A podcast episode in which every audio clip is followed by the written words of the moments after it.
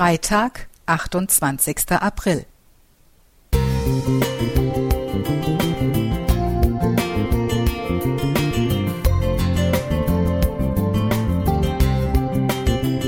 Ein kleiner Lichtblick für den Tag.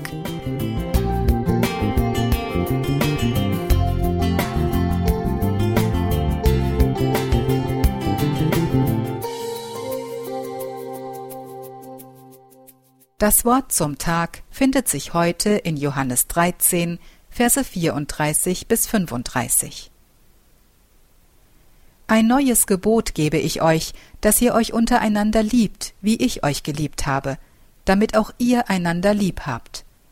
Daran wird jedermann erkennen, dass ihr meine Jünger seid, wenn ihr Liebe untereinander habt. Impfen, ja oder nein?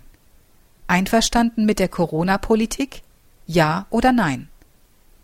Selten hat ein Weltgeschehnis wie die Corona-Pandemie Freunde, Familie und Gemeindeglieder so sehr gespalten. Oft bedarf es viel Selbstbeherrschung, unsere Beziehungen aufgrund verschiedener Ansichten nicht zerbrechen zu lassen. Teilweise ist es unmöglich. Dann lesen bekehrte Christen den oben zitierten Text. Einige Aussagen von Jesus in der Bibel sind so klar und unmissverständlich, dass sie keinen Spielraum für Spekulation oder Interpretation lassen. Deshalb kann dieser Vers doppelt hart treffen. Schließlich neigt man als Mensch dazu, Texte so auszulegen, wie es einem gerade passt. Dann glaubt man, die geforderte Nächstenliebe beschränke sich zum Beispiel nur auf Christen, Gleichgesinnte oder sympathische Familienmitglieder. Darüber hinaus ist es uns Menschen schlicht unmöglich, all unsere Mitmenschen bedingungslos zu lieben.